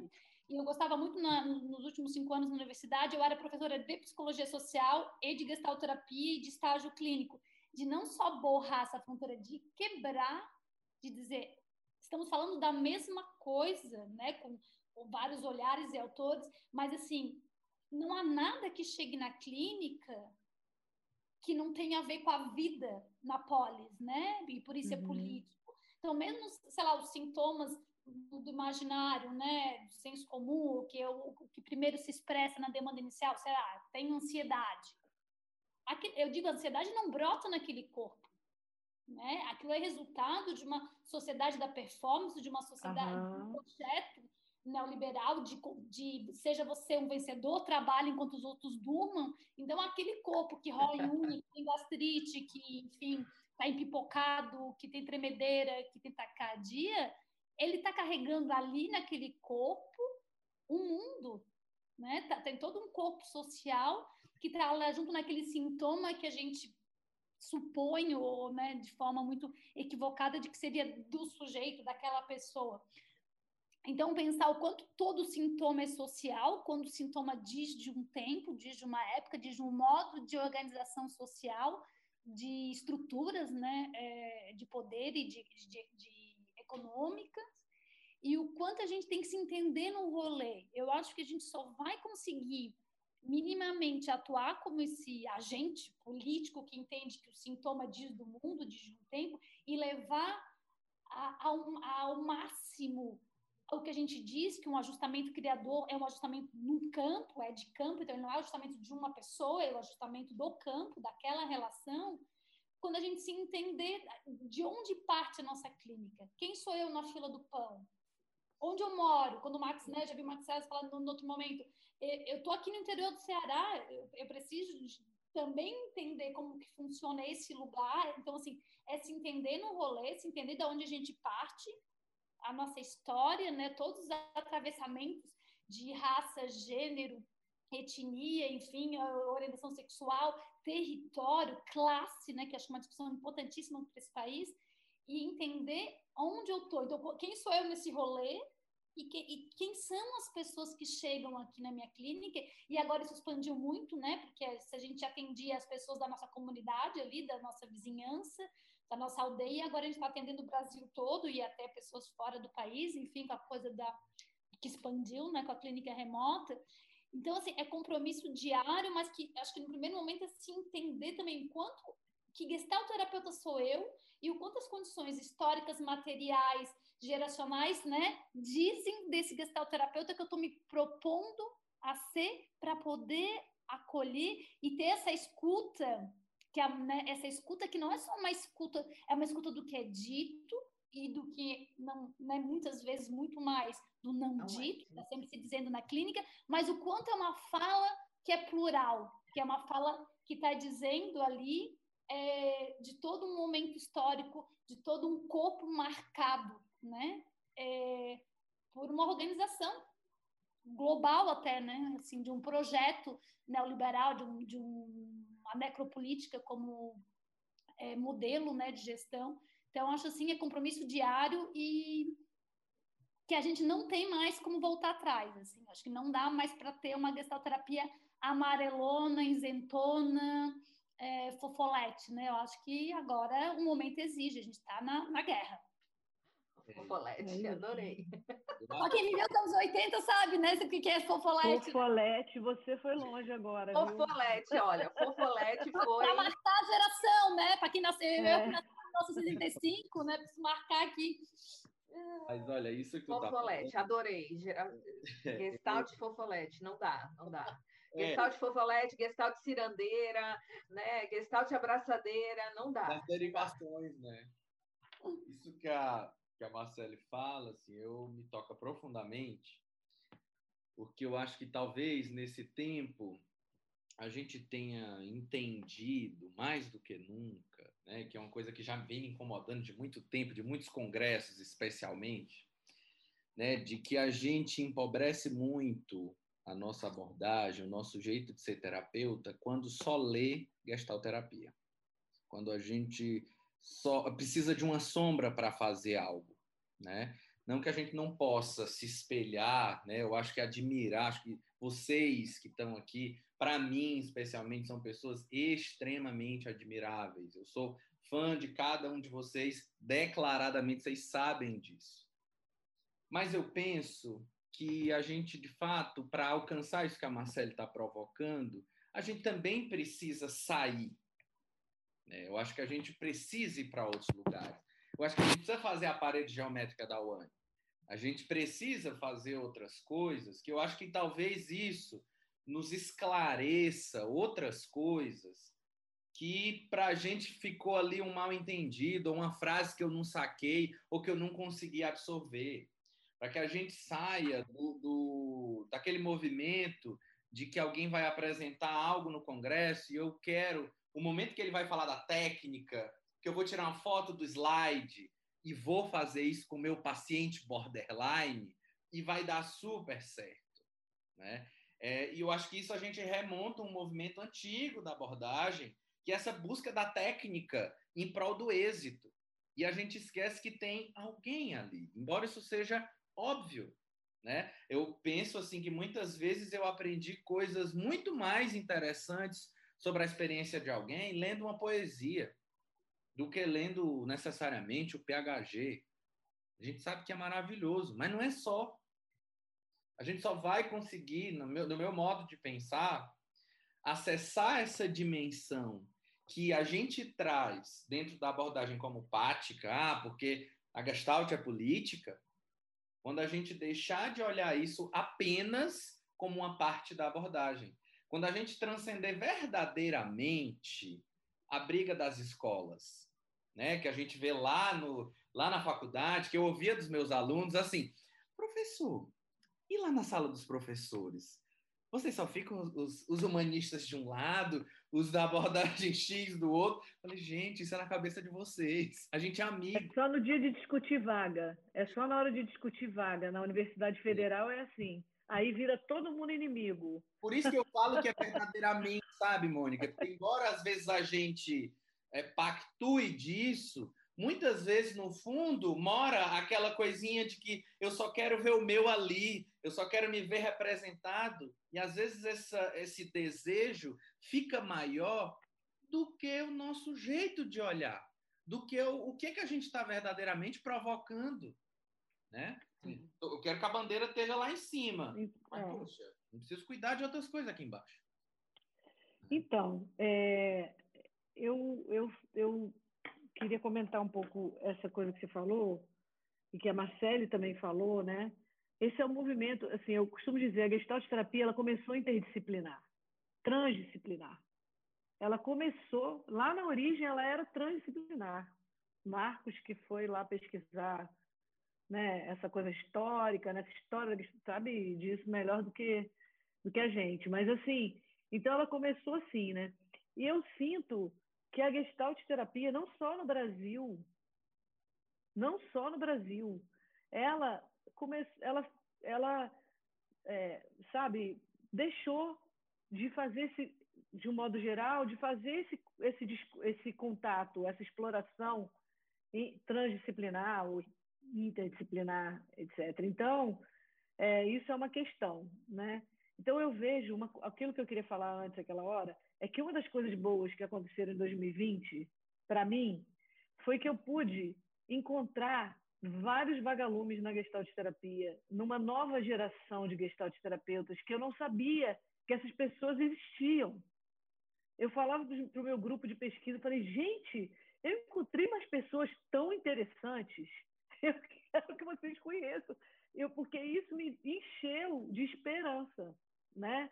E eu conheci várias pessoas, eu não vou citar nomes para não, não ser injusta e com medo de esquecer alguém, né? Mas, assim, é, eu conheci uma geração de gestalt terapeutas muito interessante que está fazendo esse, esse diálogo com outros autores, né? É, acho que, enfim, aqui a Marcela é uma das pessoas que, porque está aqui, vou citar porque está aqui, que eu conheci, né? O Marcos é uma pessoa que faz isso, outras pessoas fazem, até da geração antiga tem algumas pessoas que também fazem, né?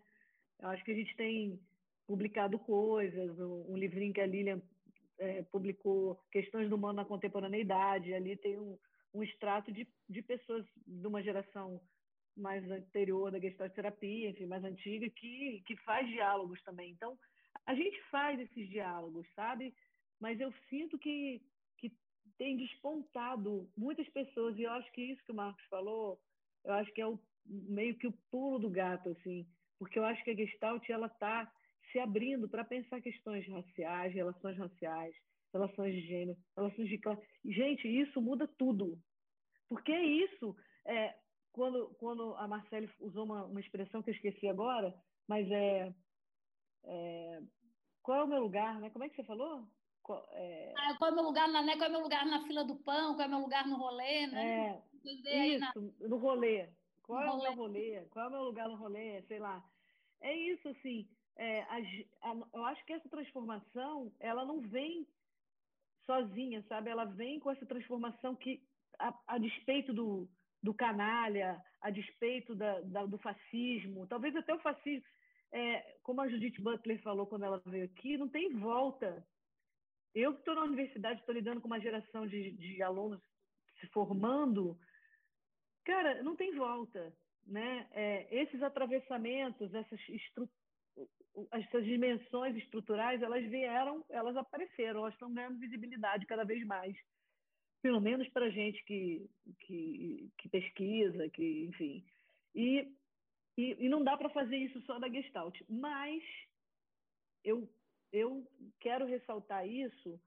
É, a gente, se a gente fica só nessa busca dos outros autores, dos autores, do, e a gente vai se perder, porque nós estamos falando de pesquisadores, terapeutas, gestalt terapeutas.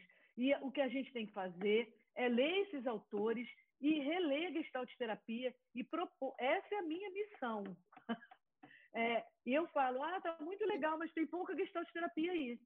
Tá precisando botar Gestalt Terapia aí. Porque aí você vai de um, de um lado que fica só é, alienado ali na, na Gestalt Terapia e o outro lado que fica só no Foucault, no Foucault, porque o Foucault, os alunos fazem até piada na universidade lá tudo é Foucault, né? Mas, enfim, é maravilhoso.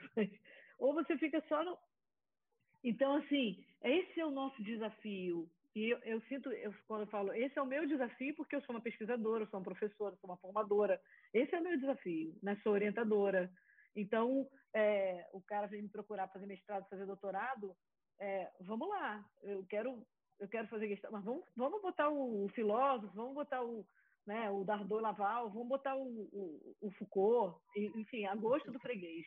Então, eu acho que a gente tem que encontrar esse ponto, porque às vezes eu vejo muita gestalt terapia e pouco discurso, de, pouco diálogo, e às vezes eu vejo muitos outros autores e pouca gestalt terapia. Então, acho que a gente tem que encontrar esse caminho do meio aí. É Mas que bonito que é isso, eu penso, Mônica, te ouvindo, que é como é bonito quando a gente volta para a cidade de infância depois de ter viajado o mundo, né? Que é isso, acho que é parte. Porque eu, acho, é, eu vou bater sempre na tecla do diversificar o rolê, né? Então, acho que a gente, melhor clínico vai ser.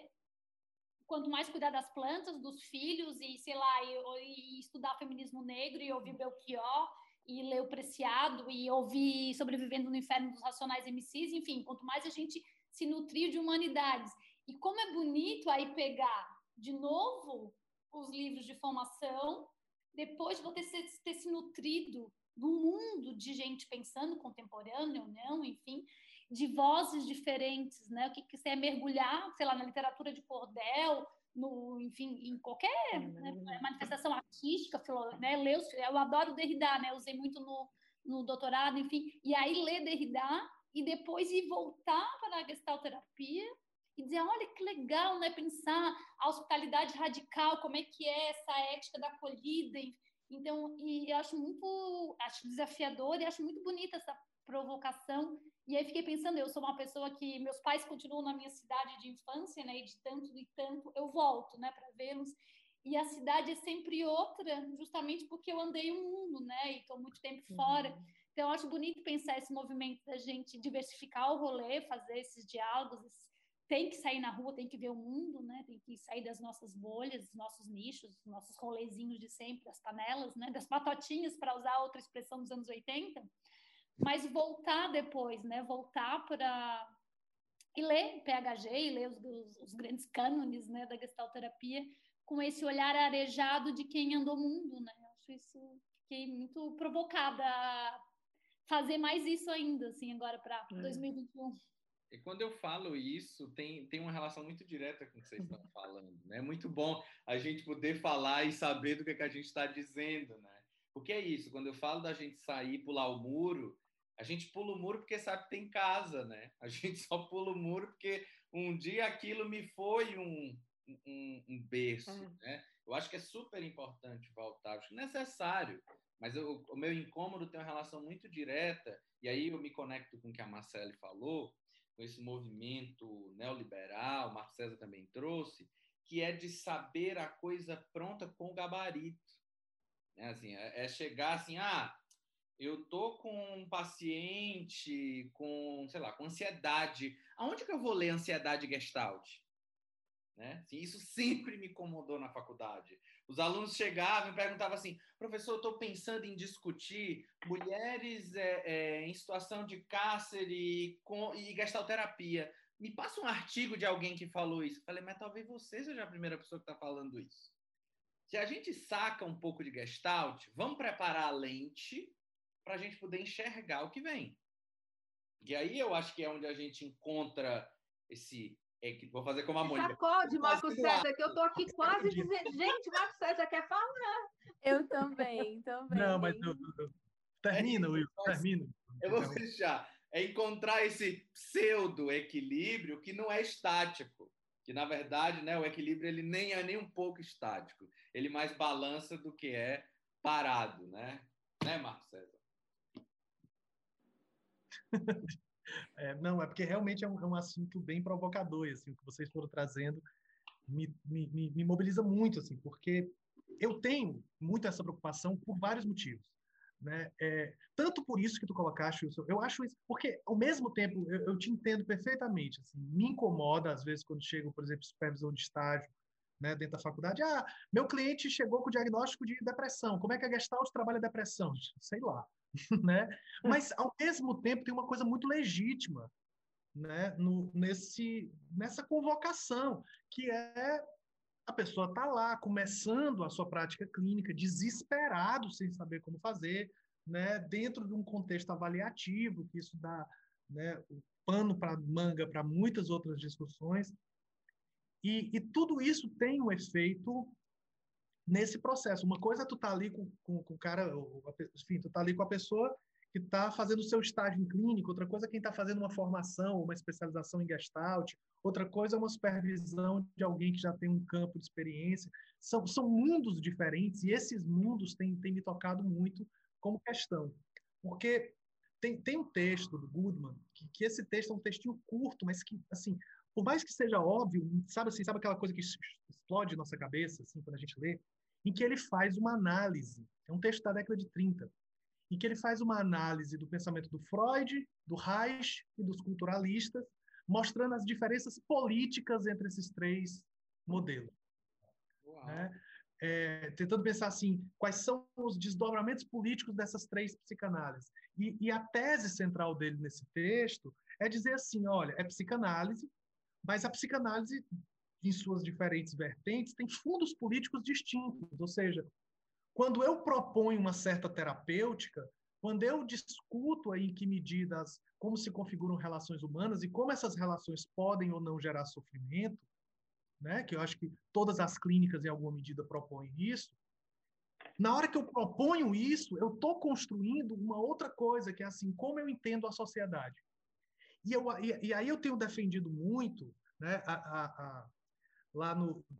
Meu irmão é analista do comportamento, né, lá, em, lá no Pará, lá na UFPA, lá na terra da Cíntia, quer dizer, numa das terras da Cíntia. Né?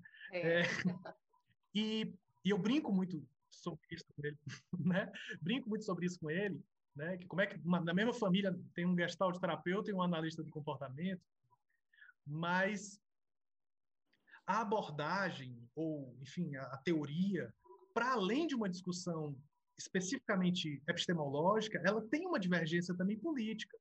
Né? A gente está vivendo isso, claro, de uma maneira muito, muito violenta, né? mas nós estamos tendo uma discussão gritante na saúde mental se a melhor forma de tratamento é o encarceramento ou a, a, as políticas públicas né, é, descentralizadas. Isso é uma diferença teórica sobre como devemos tratar o campo das relações na saúde mental. Isso é diferença, com muitas aspas, de abordagem. Né? Então, há uma diferença política, há uma diferença de projeto de sociedade, do que, que a gente entende como sofrimento, né, é, essa lógica neoliberal de dizer que né, do, da meritocracia, de que o sofrimento está dentro de você, basta você querer mudar, né, é, de que é, é uma questão de ponto de vista, esse tipo de discurso que invade a clínica psicológica. Né, quantas vezes a gente não escuta, né, a Cíntia pode falar isso pra, melhor do que, do que ninguém, né, assim, escuta, olha, a criança está ótimo, o problema é os pais, né? Essa ideia de tentar identificar onde é que está o problema. E sim, a criança que tem pais descompensados ou pais, ela não merece ser cuidada porque o problema é deles, né? Tudo isso tem uma, uma configuração de entendimento né, sobre tá, o, o que, que a gente entende como relações humanas, como sofrimento, e no que se desdobra, que eu acho que esse é um ponto fundamental, e, e aí isso que vocês estão falando é, me mobiliza muito, que é assim, tá, enquanto gestalt terapeutas, qual é a nossa compreensão sobre a dinâmica do sofrimento, por mais que a gente atualize ela a partir de novas vozes, e como que então transformamos isso assim no, no sentido de dentro dos diversos, diversos espaços, inclusive de clínica ampliada, né? Seja a psicoterapia, mas também pode ser no CRAS, no CREAS, no CAPS, numa escola. Como que a gente transforma isso em, em, em em um tipo específico de, de escuta. Né? Ou seja, qual é essa característica desse tipo de experiência na qual nós chamamos de gestalt terapia. Eu sou meio chato, assim, porque a minha, né, eu venho muito de uma discussão também da filosofia, então essa coisa do rigor do conceito, eu sou insuportável com isso.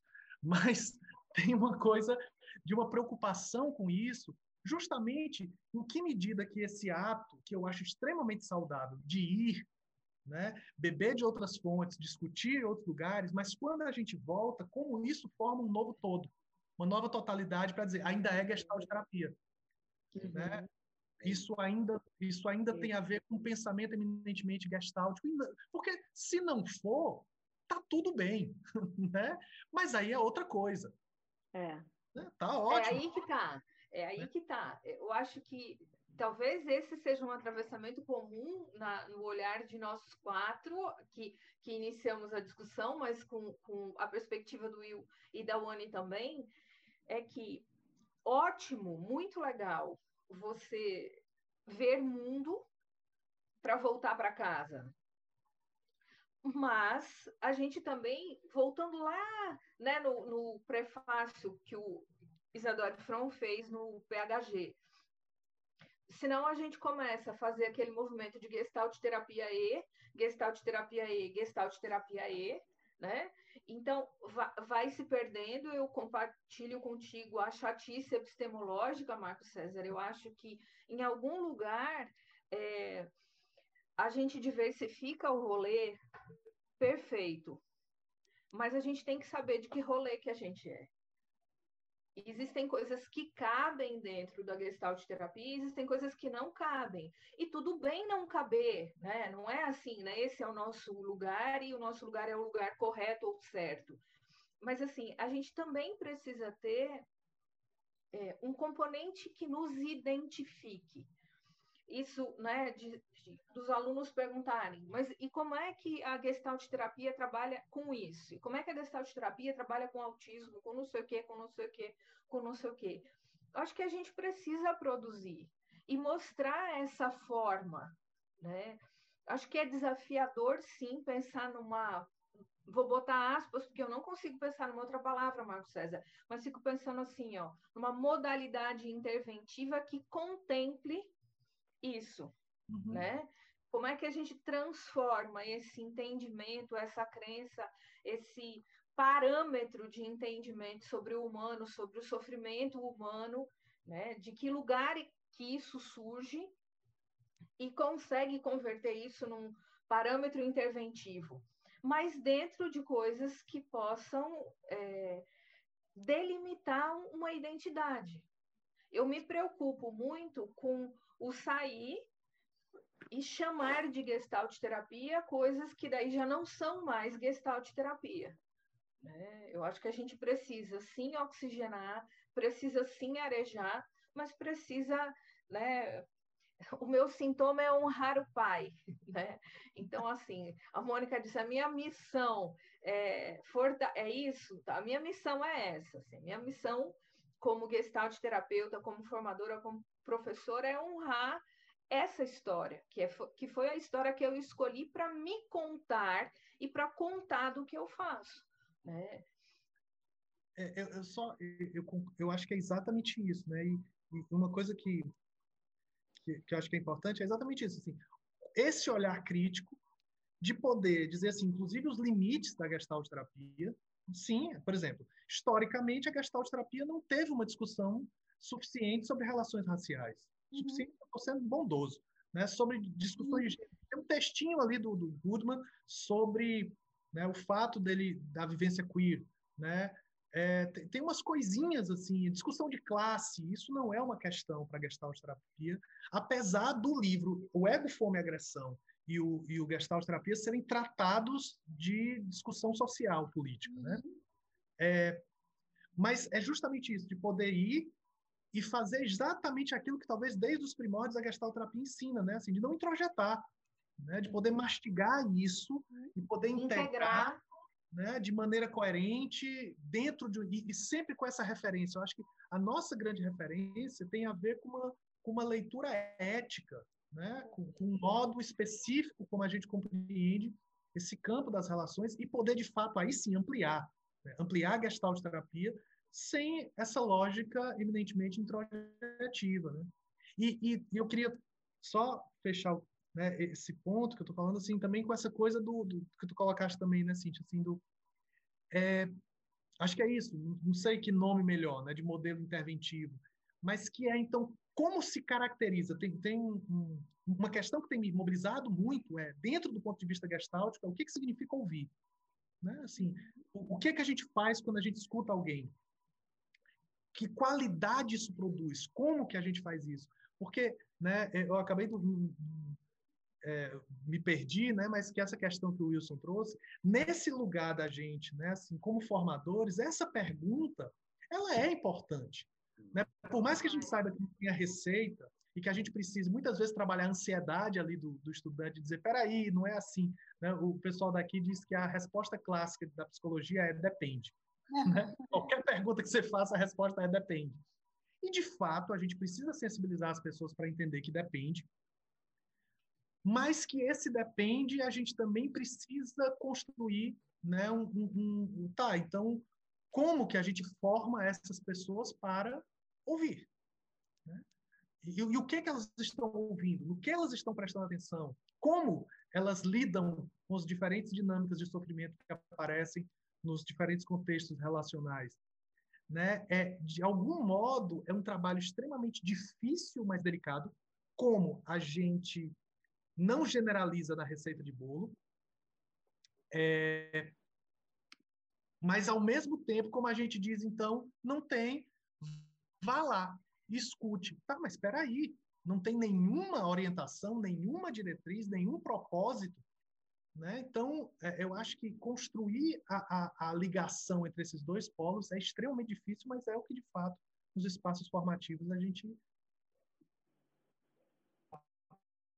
Mônica levantou aí no chat a questão de como é que a gente vai fazer, né? Se vai desdobrar num outro encontro.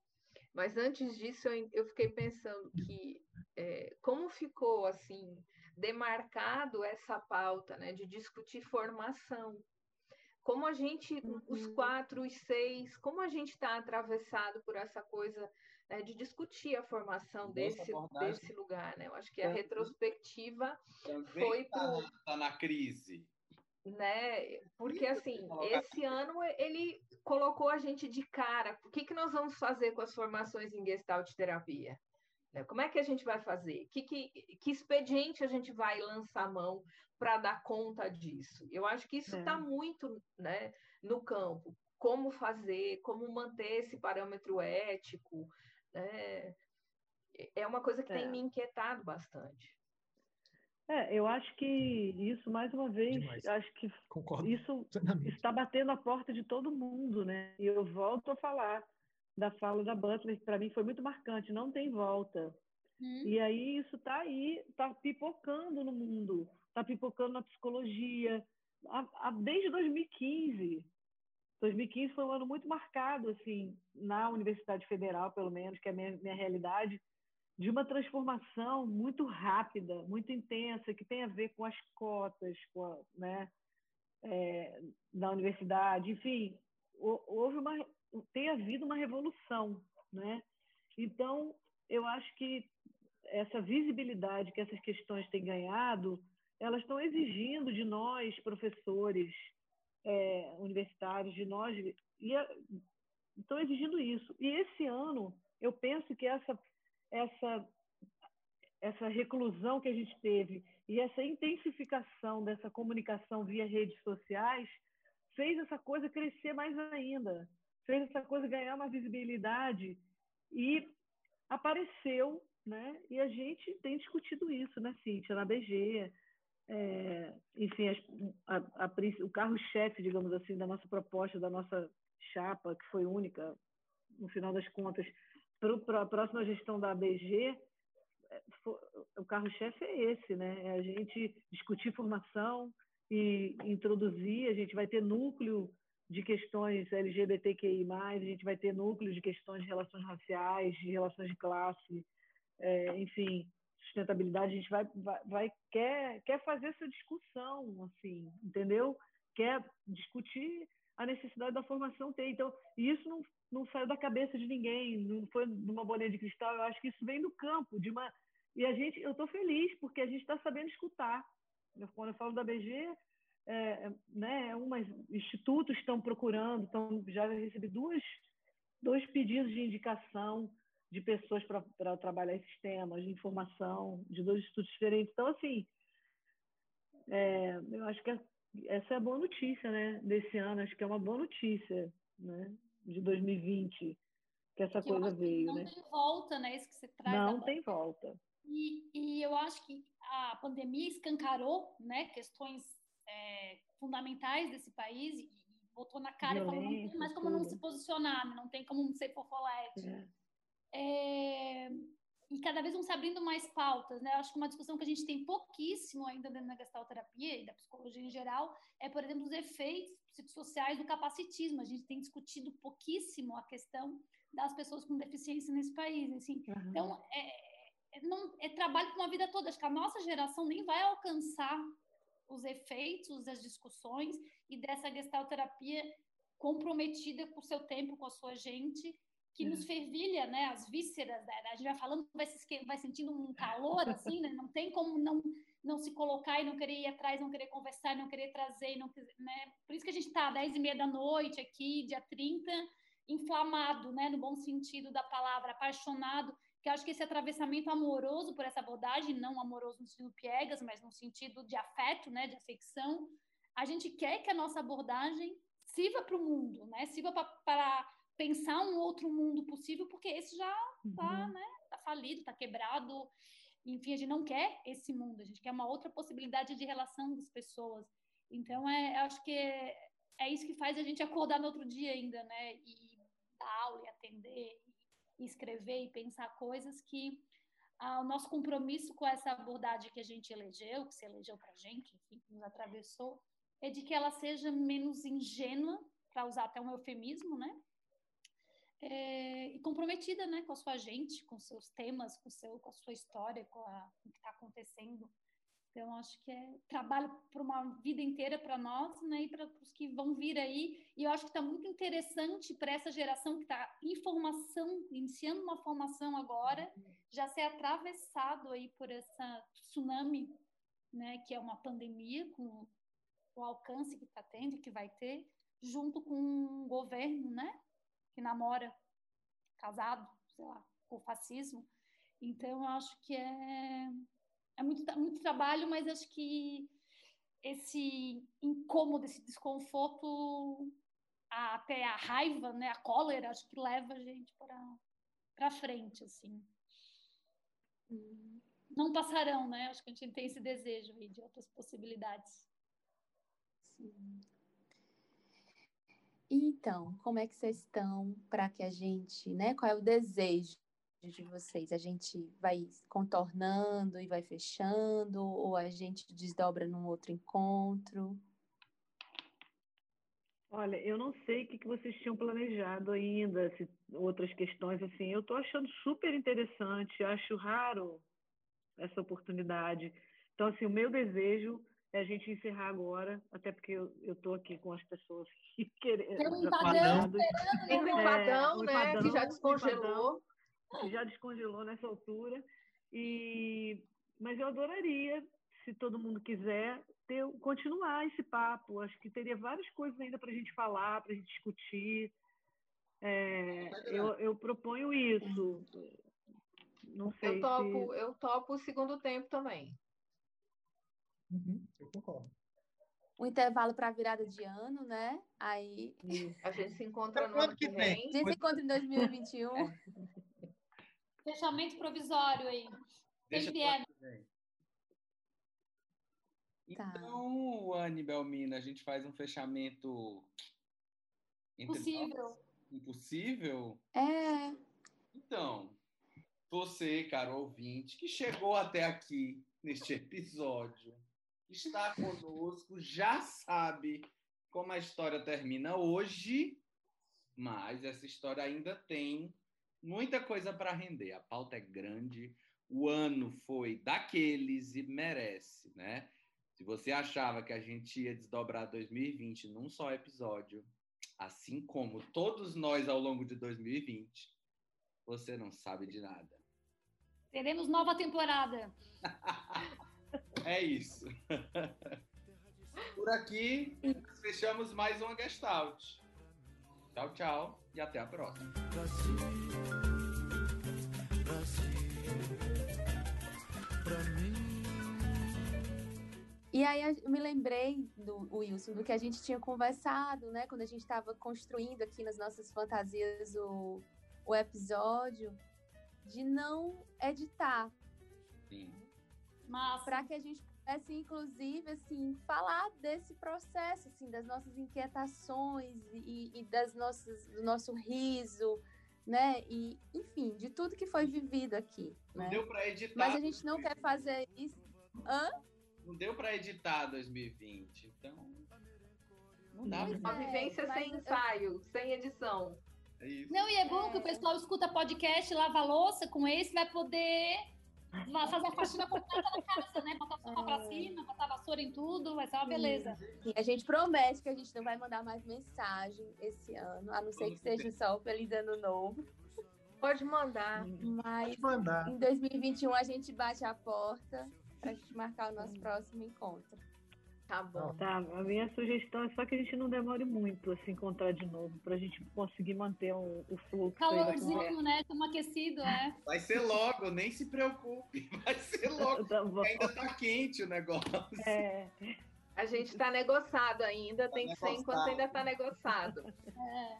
Verdade. A gente tá, como é que é? Boa. Remansado? Reimansado? Como é que é? Remoso. A gente tá remoso. remoso, a gente tá remoso, ou Remoso. remoso, se for no Ceará, né? Reimoso, a gente está remoso. Remoso, é.